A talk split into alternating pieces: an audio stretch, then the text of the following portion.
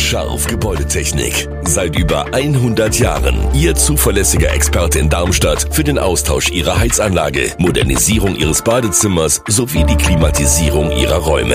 Erwarten Sie mehr von uns, als Sie es gewohnt sind. Scharf Gebäudetechnik.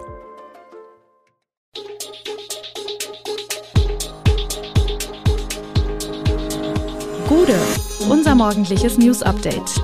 Das Wichtigste aus Südhessen für Sie im Überblick. Guten Morgen aus Darmstadt an diesem 16. März. Ein tödlicher Unfall in Darmstadt, kein WLAN in der Odenwaldbahn und das Dauerthema Heizkosten. Das und mehr gibt es heute für Sie im Podcast.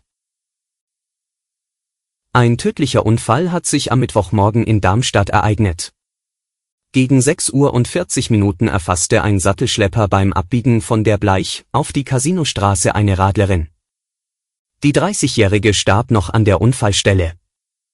Wie die Polizei mitteilte, habe der 53 Jahre alte Lastwagenfahrer auf der rechten der beiden Linksabbiegerspuren nach links in Richtung Rheinstraße weiterfahren wollen. Als die Ampel grün wurde, sei der Lastwagenfahrer aus Nordheim losgefahren. Dabei habe er die Radfahrerin übersehen, die zuvor an der roten Ampel vor ihm gestanden hatte und in die gleiche Richtung fahren wollte. Die Frau aus Darmstadt habe bei dem Zusammenstoß schwere Verletzungen erlitten, denen sie noch an der Unfallstelle erlag. Aufgrund der Unfallaufnahme und der Bergungsarbeiten war es im Bereich der Unfallstelle am frühen Morgen zu Staus gekommen. Wie genau es zu dem Zusammenstoß kommen konnte, ist nun Gegenstand der weiteren Ermittlungen. Wir blicken in den Odenwaldkreis. Noch bis Anfang 2028 soll es bei der Odenwaldbahn dauern, bis deren Waggons mit einem für die Kunden nutzbaren WLAN-Zugang ausgestattet sind. Diese Nachricht stößt auch bei der Verwaltung des Odenwaldkreises auf Unverständnis. Wie Landrat Frank Maciaske in der Sitzung des Kreistages erklärte, ist in dieser Sache ein Brief an den Rhein-Main-Verkehrsverbund unterwegs. Der Landrat erklärte, die Kreisspitze sehe WLAN auch in Regionalzügen als Standard an. Der RMV plant unterdessen eine Ausstattung der Odenwaldbahn erst für den Zeitpunkt, wenn ein komplett neuer Fahrzeugbestand eingeführt wird.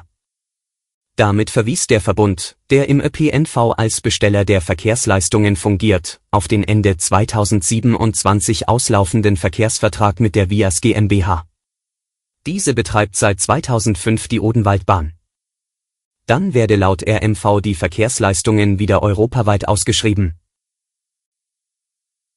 Der Busersatzverkehr in Kranichstein bietet kaum barrierefreien Zugang, das wird unter anderem für Senioren zum Problem. Hiag Mobilo hat bereits auf die Kritik reagiert. Senior Kurt Walter hat schon überlegt, sein RMV-Jahresticket zu kündigen, das ist momentan für mich rausgeschmissenes Geld, stellt der Mann aus Kranichstein fest angesichts des nun erneut monatelangen Busersatzverkehrs im Stadtteil.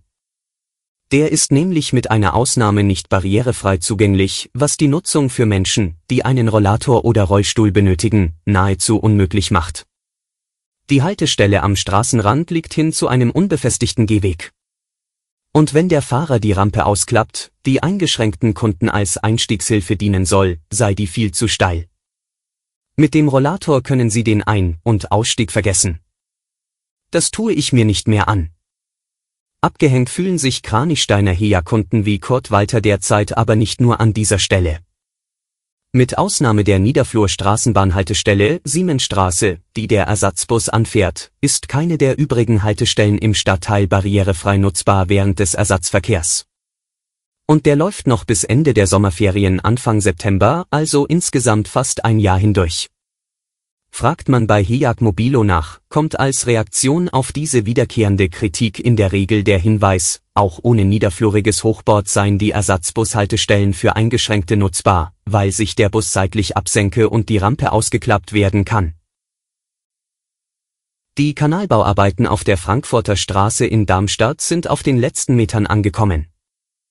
Derzeit ist der Kanalabschnitt vor der Karletstraße Nummer 10 in Arbeit, nach einem weiteren Gebäude werden an der Landwehrstraße die 360 Meter voll gemacht. Laut Heag Mobilo sollen die Kanalarbeiten am 28. März abgeschlossen sein. Zu den 360 Meter Kanal auf der Frankfurter Straße kommen 25 Meter in der Alizenstraße. Dort, in der Einmündung, wurde der Kanalanschluss erneuert und der Einmündungsbereich neu gepflastert. Das gleiche Pflaster wird in der ebenfalls mit historischem Kopfsteinpflaster ausgestatteten Landwehrstraße verlegt. Mit Beginn der Osterferien startet Hejag Mobilo damit, auch das westliche Straßenbahngleis zu erneuern. Die Arbeiten sollen bis zum Ende der Osterferien abgeschlossen sein, sagt Hejag Mobilo Sprecher Sauerwald. Bis zu den Sommerferien wird dann die Fahrbahn gemacht und die Geh- und Radwege. Alle Arbeiten seien im Zeitplan.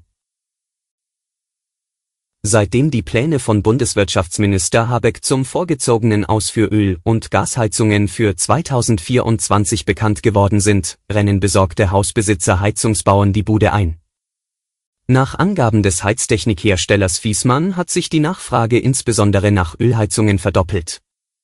Doch ist es überhaupt sinnvoll, noch eine neue, mit fossiler Energie laufende Anlage einbauen zu lassen?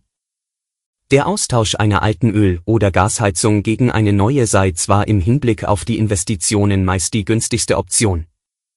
Von einem überalten Austausch sei jedoch abzuraten, heißt es von Seiten der Verbraucherzentrale Rheinland-Pfalz. Über die Lebensdauer betrachtet seien die Verbrauchskosten deutlich höher als die Investitionskosten. Gerade bei fossilen Energien lasse sich die Preisentwicklung der nächsten 20 Jahre nicht vorhersagen.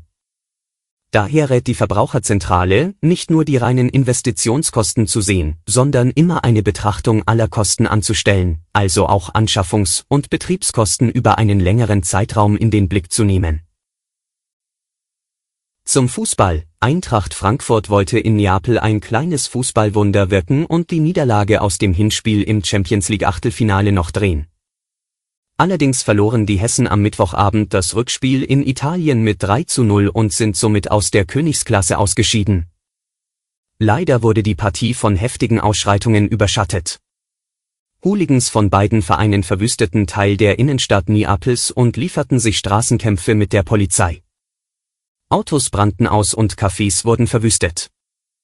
Rund 500 Eintracht-Fans sollen sich in der Hauptstadt der Region Kampagnen aufgehalten haben ohne Ticket und trotz des Appells des Vereins, zu Hause zu bleiben. Alle Infos zu diesen Themen und noch viel mehr finden Sie stets aktuell auf www.echo-online.de. Gute Südhessen ist eine Produktion der VRM von Allgemeiner Zeitung, Wiesbadener Kurier, Echo Online und Mittelhessen.de. Redaktion und Produktion die NewsmanagerInnen der VRM. Ihr erreicht uns per Mail an audio.vrm.de.